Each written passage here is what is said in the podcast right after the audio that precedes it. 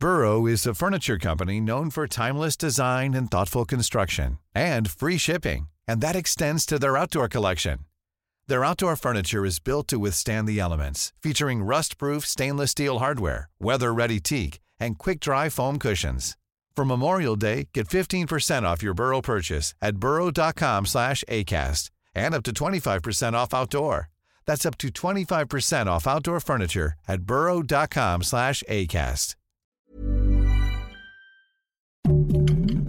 Heraldo Podcast, un lugar para tus oídos. Noticias del Heraldo de México.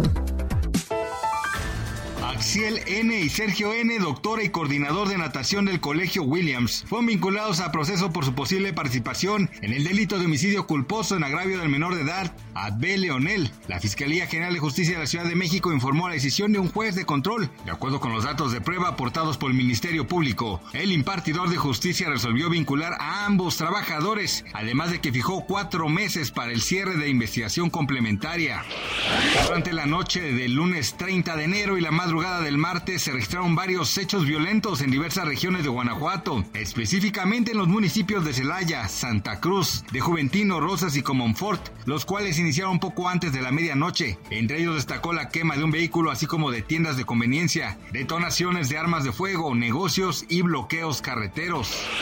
El Producto Interno Bruto de México creció 3% en 2022, impulsado por un desempeño positivo de la economía en el último trimestre del año pasado, que en su comparación anual fue de 3.6% según el Instituto Nacional de Estadística y Geografía. Los resultados positivos coinciden con la previsión de Gabriel Llorio González, subsecretario de Hacienda y Crédito Público, que el lunes pasado afirmó que la estimación de crecimiento para México en todo 2022 oscilaría entre 2.9 y 3%. Al menos 95 personas fallecieron y más de 200 resultaron lesionadas en un atentado en la mezquita del cuartel general de la policía de Peshawar, en el noroeste de Pakistán, donde los socorristas continúan este martes 31 de enero retirando cuerpos entre los escombros. Vale recordar que el ataque ocurrió el lunes durante las oraciones despertinas en esta ciudad, cerca de zona fronteriza con Afganistán, donde ha crecido la militancia islamista. Gracias por escucharnos, les informó José Alberto García.